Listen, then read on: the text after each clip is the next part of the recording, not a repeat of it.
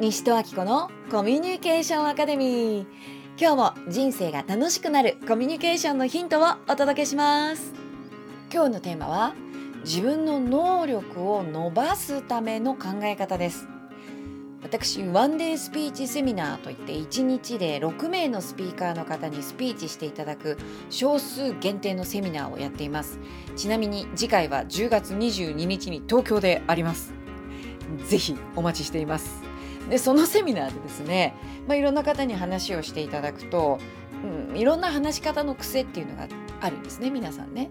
それで例えば手を後ろに組んじゃうっていう人がいたとします。これ実は話しにくいんですね。呼吸しづらくなります。声が出しづらくなる形です。体のね。ですから手は後ろに置かないでくださいって例えば言うとしましょう。するとその人はどう思うか。えじゃあこの手はどうすればいいの？ってなるんですよね。これなぜかっていうと手を後ろに置かないでください回さないでくださいっていうのはまるまるしないでくださいっていうのは行動じゃないんですよね。何かをするっていう行動じゃないから行動できないんですよ。でも手を横に置いてくださいって言われたらこれは行動ですよね。だからできます。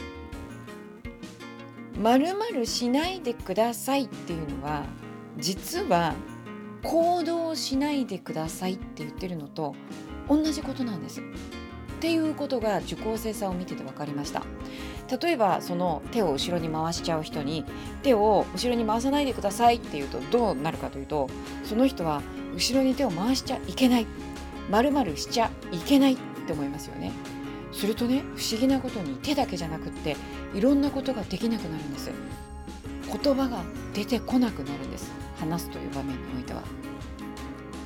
何かをしないようにしようと思うと人間って、その何かだけじゃなくて他のいろんなこともできなくなるんだなっていうことを教わりました。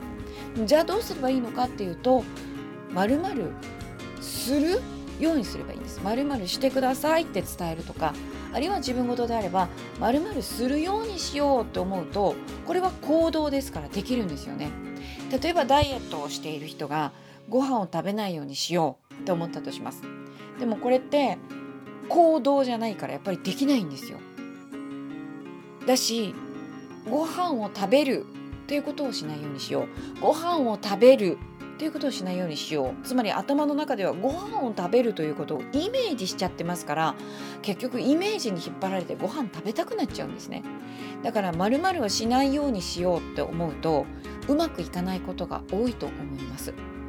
じゃあダイエットだったらどうすればいいかっていうと例えば、うん、サラダをたくさん食べるようにしようとか野菜をたくさん摂取しようとかこれって行動ですからできますよね、うん、そんなわけで自分の能力を伸ばす考え方。まるしないようにしようではなくまるまるしよう。はい。行動の言葉で自分をこう、うん、意識をねの向け方を変えていく。ということをやると自分の制限自分に制限をかけることにならない。